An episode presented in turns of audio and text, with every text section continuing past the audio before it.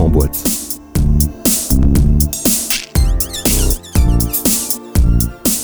L'émission qui soulève le couvercle.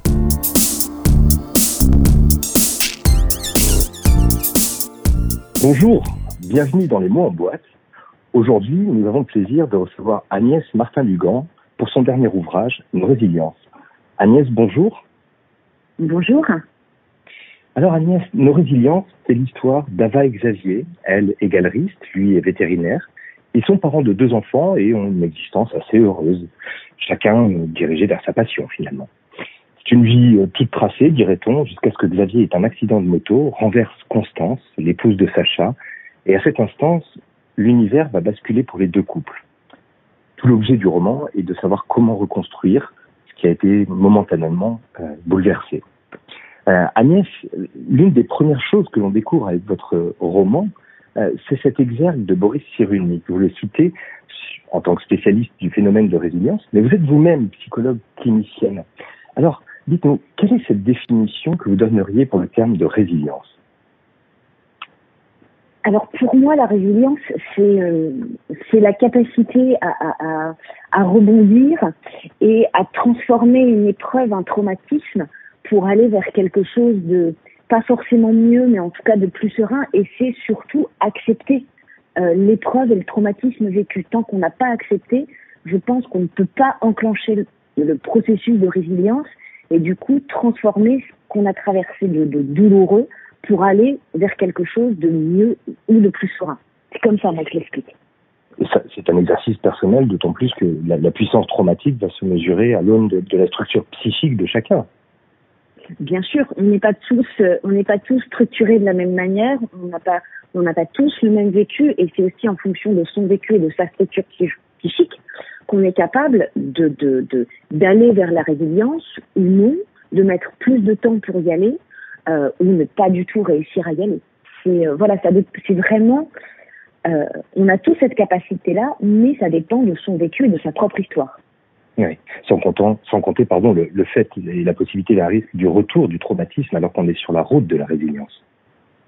Ah, il y a toujours des, on peut toujours, quand on est dans ce processus-là, voilà, il va y avoir un, un, une forme de retour du traumatisme. Le traumatisme va se rappeler à nous, ou il va y avoir un macro dans ce parcours qui fait qu'on peut un petit peu rétro-pédaler en espérant pouvoir à nouveau avancer et accepter à nouveau que bah, ce traumatisme, il peut aussi revenir parfois on peut s'en souvenir douloureusement et après repartir dans quelque chose de plus serein.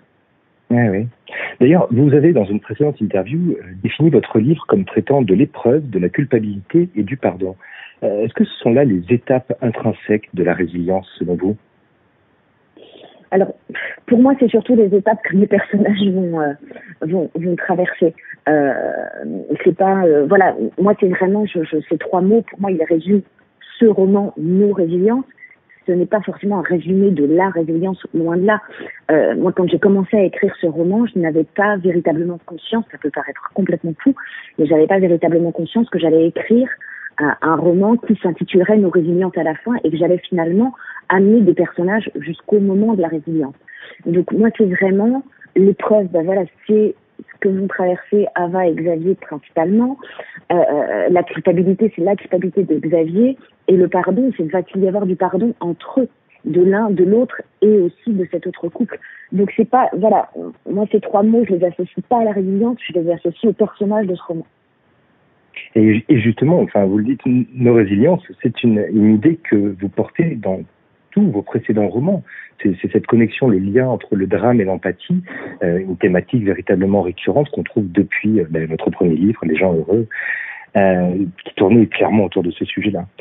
À la différence qu'il y a dans ce livre, euh, la multiplication des points de vue d'une part, et surtout euh, deux personnages, Ava et Sacha, ce couple principal, ou plutôt Ava Xavier d'un côté, Sacha Constance de l'autre. Ava et Sacha sont les conjoints des victimes de cet accident à aucun moment ils ne vont décider de franchir le pas et de s'unir l'un à l'autre. Ils vont préserver leur couple jusqu'au bout. Qu'est-ce qui vous a amené à ce choix d'auteur Alors, je dirais que c'est aussi, euh, c'est eux qui l'ont décidé. euh, plus que moi finalement.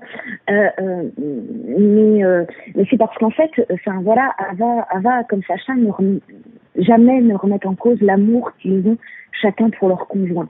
C'est-à-dire que Ava aime profondément Xavier et Sacha aime profondément Constance. Donc ils, ne peuvent pas, ils ne peuvent pas ne plus croire en leur couple.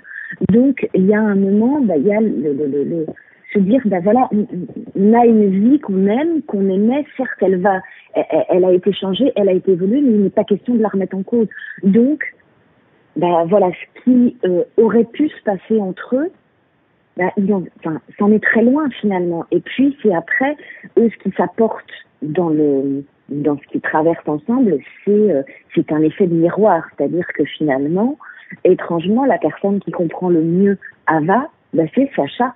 Parce que Sacha vit exactement la même chose avec Constance que elle vit avec Xavier.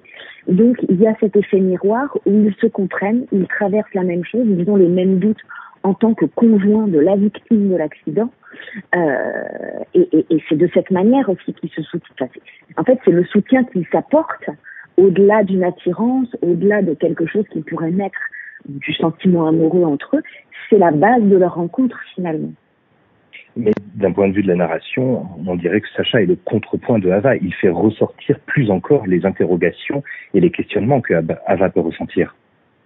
Ah ben, il, les met en, il, les met en lumière, euh, évidemment. Et puis, je pense que la présence de, de la présence de Sacha euh, euh, permet finalement à Ava de, de dire ou de penser des choses fortes euh, qu'elle gardait à l'intérieur d'elle-même. Euh, et finalement, Sacha c'est le personnage qui lui permet de dire ça va pas, je vais pas bien. Finalement, c'est grâce à Sacha qu'elle peut le dire parce qu'elle ne elle va pas forcément s'autoriser avec sa famille, avec ses amis, parce que la position dans laquelle elle, est, ben finalement tout le monde attend qu'elle soutienne son mari et pas qu'elle dise qu'elle-même elle va très mal et qu'elle en a marre de cette situation et qu'elle voudrait retrouver son mari comme avant et qu'elle voudrait revivre. Donc finalement c'est la présence de Sacha qui lui permet d'exprimer ben, ce désir, ce souhait, et puis elle, sa rage de vivre. Absolument, absolument. Et puis il y a surtout cette fusion dont vous parlez régulièrement avec vos personnages. Alors la question est un peu simple. Comment va Ava aujourd'hui? Elle va bien. Elle va bien. Elle, euh, pour moi, Ava, elle, euh, elle a retrouvé, euh, elle, a retrouvé sa vie, elle a retrouvé son mari certes qui est différent, mais comme elle-même est différente, donc je crois qu'elle a, elle est dans l'apprentissage euh, d'elle-même, enfin sa nouvelle elle-même entre guillemets, de son nouveau mari. Euh, je crois qu'elle n'a pas de regrets aujourd'hui. Euh, elle a conscience que tout est fragile et que justement, ce dont on parlait tout à l'heure, le retour du trauma, il peut arriver aussi. Euh, et que euh, je pense que finalement, elle a pris conscience à travers toute cette épreuve-là que rien n'était acquis. Et que, euh, voilà, il peut y avoir le drame d'un accident comme Xavier l'a vécu, mais il peut y avoir aussi d'autres choses, des accros, des, des, des, des énervements, des, des, des, tensions exacerbées, et qu'il faut qu'elle qu'elle soit peut-être plus, plus alerte, plus, plus consciente qu'il peut y avoir des problèmes et que la vie peut évoluer et changer et avancer. Oui, eh, c'est une, nécessité de faire face aux épreuves, finalement, vous écrivez. Et puis c'est quelque chose de vraiment récurrent. Vos personnages sont confrontés à des épreuves. D'ailleurs, euh, parlons un peu de, littérature à proprement parler et, de d'écriture plus spécifiquement. Euh, depuis vos trois derniers ouvrages, et c'était flagrant avec, euh, j'ai toujours cette, musique dans la tête, où vous aviez introduit un, double point de vue, depuis vos trois derniers ouvrages, il y a une évolution de votre style, une, évolution dans la manière de raconter vos histoires. Qu'est-ce qui s'est passé avec ces trois ouvrages? Qu'est-ce que vous avez fait évoluer? Alors, c'est vrai que euh, j'ai toujours cette musique dans la tête, c'est le roman qui euh, précède juste, on va dire, ce changement, mais là, je m'étais autorisé un double point de vue et de parler dans la voix par la voix d'un homme, que je n'avais jamais fait jusque-là. Donc, il y a eu une prise de risque à ce moment-là. Et je pense que écrire ce roman m'a permis d'aller vers les autres et euh, de prendre euh, une forme de liberté. Et d'abord, la première liberté que j'ai pu prendre avec la lumière du petit matin, qui est celui qui a suivi, j'ai toujours cette musique dans la tête, c'est de ne, de ne pas du tout en parler à mon éditrice quand, euh, quand je l'écris. Et c'est-à-dire que, pour être très clair, quand elle le reçoit, elle ne sait pas de quoi ça parle, elle ne connaît même pas le prénom des personnages. Je ne l'ai absolument pas résumé ou présenté d'une quelconque manière. Donc elle, elle a un fichier qui arrive avec un titre, un roman dont elle ne connaît strictement rien. Donc, Vous faites des cachettes, ah, totalement, totalement. Elle m'appelle de temps en temps, elle me dit ça va, je lui dis oui, oui, ça va, ou oh, ça pourrait être mieux. Et bon, pas très bien, t'as pas besoin de moi, non, on sort toute seule, très bien, bah écoute, aux nouvelles. Et puis voilà, en gros, il y a cette mécanique qui s'est opérée depuis l'écriture de La Lumière du petit matin. Et puis en fait, depuis qu'il y a eu cette première forme de, euh, de liberté, et en même temps une liberté assez vertigineuse, hein, parce que la première fois que j'ai fait ça, j'en ai quand même pas l'âge. Et mmh. puis, bah, finalement, ça m'a amené derrière à me détacher de, de, d'un plan, d'un, d'un séquencier très établi avant même d'écrire, où globalement je connais la fin de mes romans, mais, euh, mais je, je ne sais pas, je ne connais pas les moyens que vont emprunter, les chemins que vont emprunter mes personnages principaux. Hein, en, en, en l'occurrence, hein. quand je parle de mes personnages, je parle toujours de mon personnage principal d'abord. Euh, donc je me laisse porter et je pense que euh, la, la fusion que j'ai toujours ressentie avec mes personnages principaux, elle s'est accrue depuis la lumière du petit matin pour monter encore crescendo avec une évidence et encore plus haut avec nos résiliences, où en fait le roman, je le vis et je l'écris véritablement dans la. Enfin, je, je, c'est terrible à dire, mais je suis presque possédée par mon personnage principal.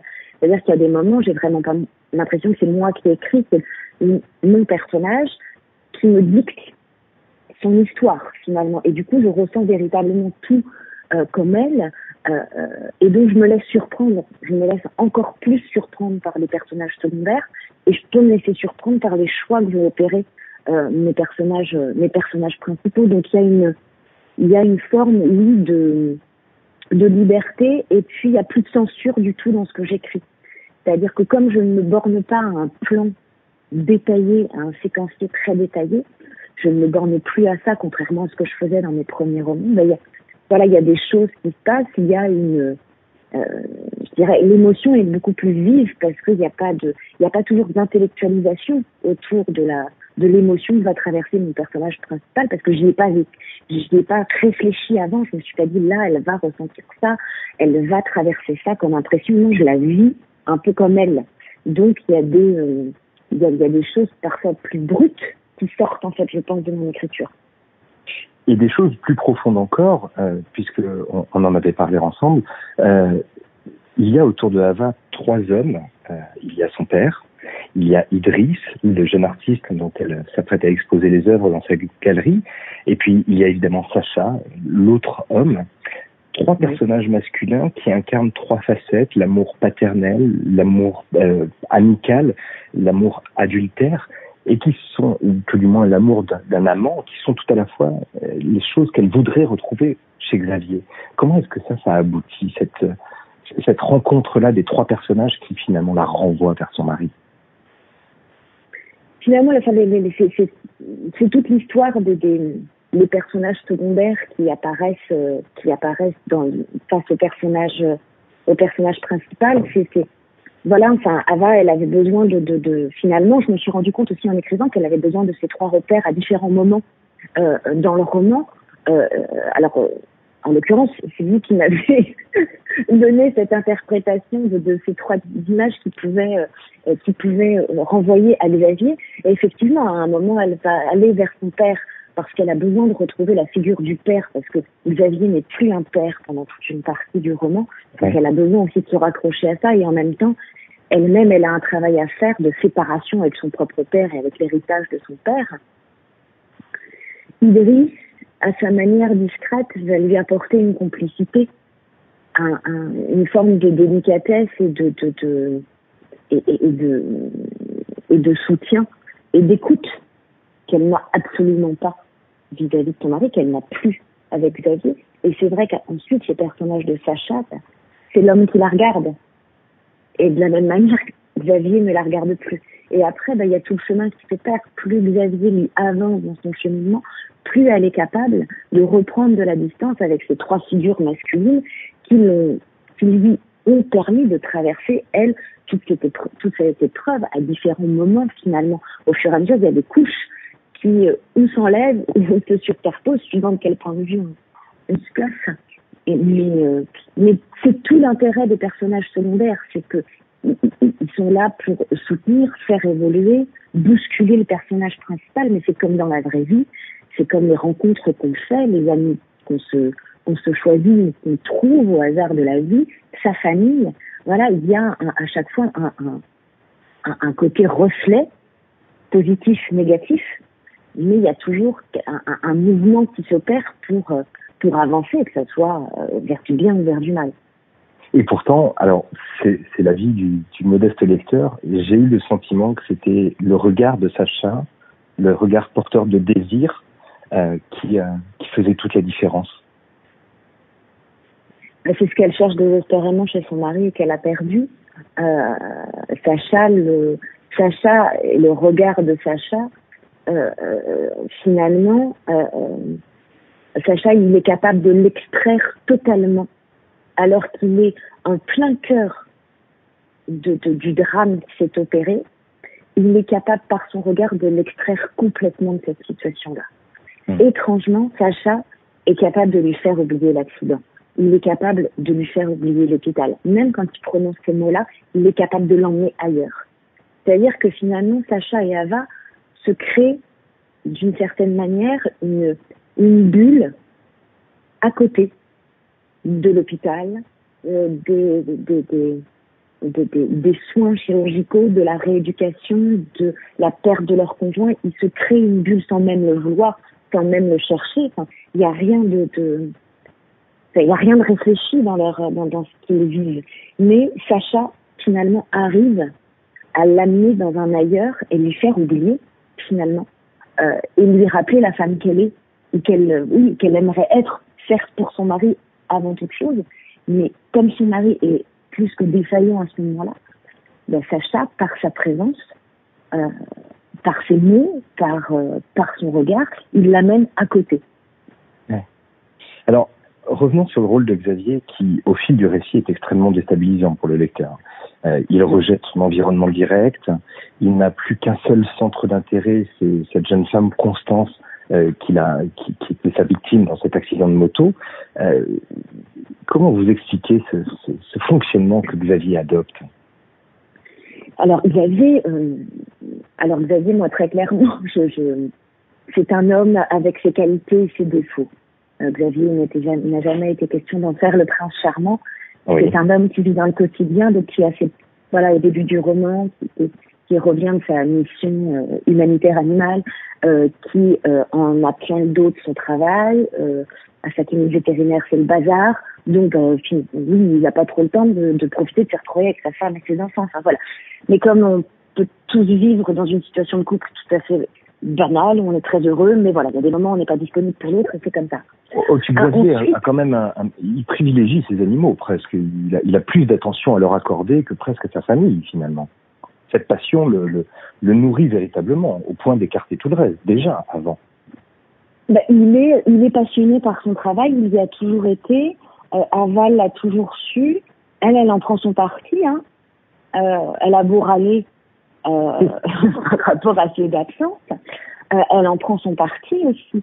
Euh, et, et, en même temps, elle l'aime tel qu'il est. Donc, elle a jamais songé à lui demander d'étouffer gentiment sa passion, naturellement, parce que elle sait que euh, ben dans ces cas-là, son Xavier serait plus son Xavier. Donc, mmh. elle, il y a une, il y a une forme de liberté entre eux. Euh, comme elle, euh, Xavier la laisse dans sa galerie, elle fait ce qu'elle veut dans sa galerie. Enfin, il n'y a pas de, il ne se donne pas de d'ordre en fait. Pour moi, c'est un couple finalement qui est assez équilibré. Ils ont chacun leur univers, chacun leur environnement et et, et, et ça les empêche pas de s'aimer très fort et d'élever ouais. leurs enfants et d'avoir une, une vie de famille épanouie, mais avec ses tensions comme dans toutes les vies de famille. Euh, donc, euh, euh, pour moi, enfin voilà, il n'y a rien de. Et alors, ce, ce, côté déstabilisant, pour, pourquoi vous l'avez fait comme ça? Pourquoi vous l'avez rendu si, si, si reclus sur lui-même Après, Ah oui, bien évidemment, après l'accident. Après. Alors après, si vous voulez, moi, je, je, je, je il y avait le, la dimension, enfin, chez Xavier, la culpabilité qu'il ressent de ce qu'il a fait. C'est même plus euh, une culpabilité envahissante, enfin, c'est une culpabilité qui le dévore, qui le ronge de l'intérieur. Xavier, euh, comme il le dit à, un voilà, à la fin pour expliquer certaines choses à Ava, il a essayé toute sa vie d'être un, homme bien, euh, pas si mal, voilà, de, de pas faire le mal autour de lui, de, rester dans les clous, je dirais. Et là, en fait, d'un coup d'accélérateur, il, il, il, fiche la vie en l'air d'une femme. C'est quelque chose qu'il ne peut pas se reconnaître à, travers ce qu'il a fait. Il n'y arrive pas. Donc, Xavier, il va s'interdire toute forme de, toute forme de bonheur, finalement. Donc, il peut il peut plus se regarder dans une glace. Euh, il peut plus regarder ses enfants. Il peut plus regarder sa femme. Et il y a, euh, et, et, je le dis euh, sans, euh, sans méchanceté, sans jugement, il y a aussi bah, le, le malade euh, ou l'accidenté qui se renferme sur lui-même, qui est centré sur sa blessure, sa maladie, et qui ne se rend pas toujours compte que la manière euh, qu'il a, qu'elle a, hein, ça peut être, ça pourrait être aussi valable pour une femme, de s'adresser à son entourage proche, n'est pas la manière euh, adaptée, n'est pas la manière gentille. Euh, tous les malades, tous les, euh, tous les accidentés ne disent pas merci à toutes les personnes qui s'occupent d'elles. Ouais. Parce qu'il faut s'occuper de ça. Et Xavier, finalement, pour moi, c'était la réunification de, de ça. Et, et c'est, c'est normal qu'un, qu'un accidenté, qu'un malade se centre sur euh, ce qui ne va pas et qui, en plus, euh, exacerbé par la culpabilité qu'il, euh, euh, qu'il traverse vis-à-vis de ce qu'il a fait à Constance. Donc, il a tout un chemin à faire pour accepter ce qu'il a fait. Et finalement, Xavier, d'une certaine manière, il est beaucoup plus vite dans l'acceptation de ce qui s'est passé qu'Ava. Ouais. Xavier, il prend tout de suite conscience que la vie d'avant, elle a disparu.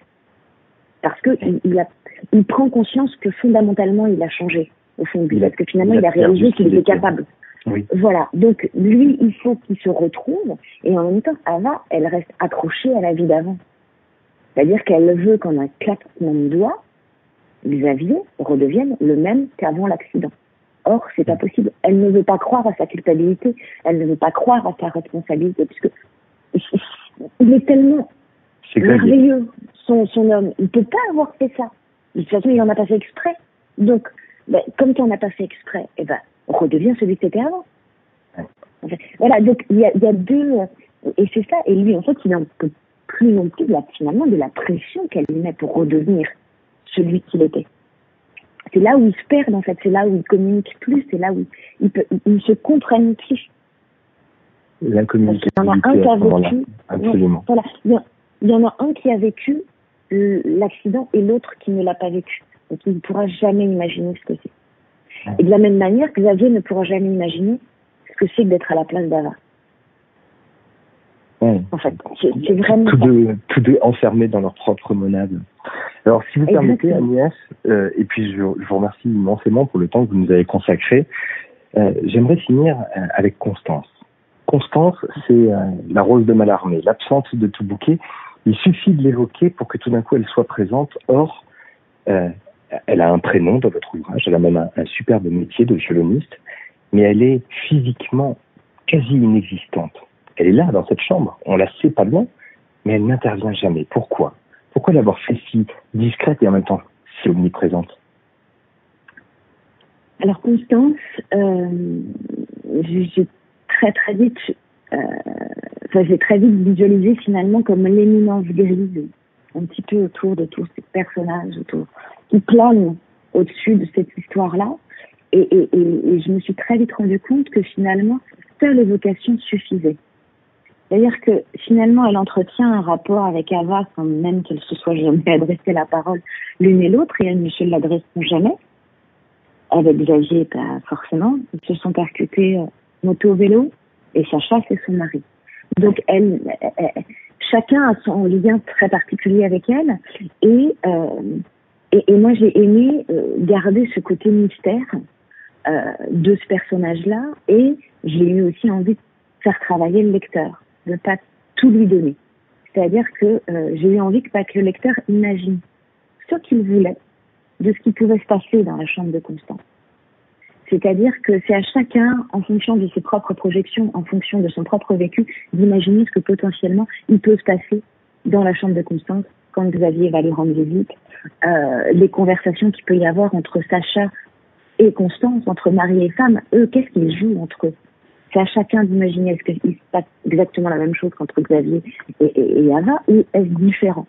Et, euh, et, voilà, et quand j'ai pu imaginer euh, je me suis interrogée, hein, est-ce que je, ne la mets pas en scène à un moment ou à un autre? Est-ce que Ava ne va pas la voir? Et je me suis dit, non, elle perd de sa force.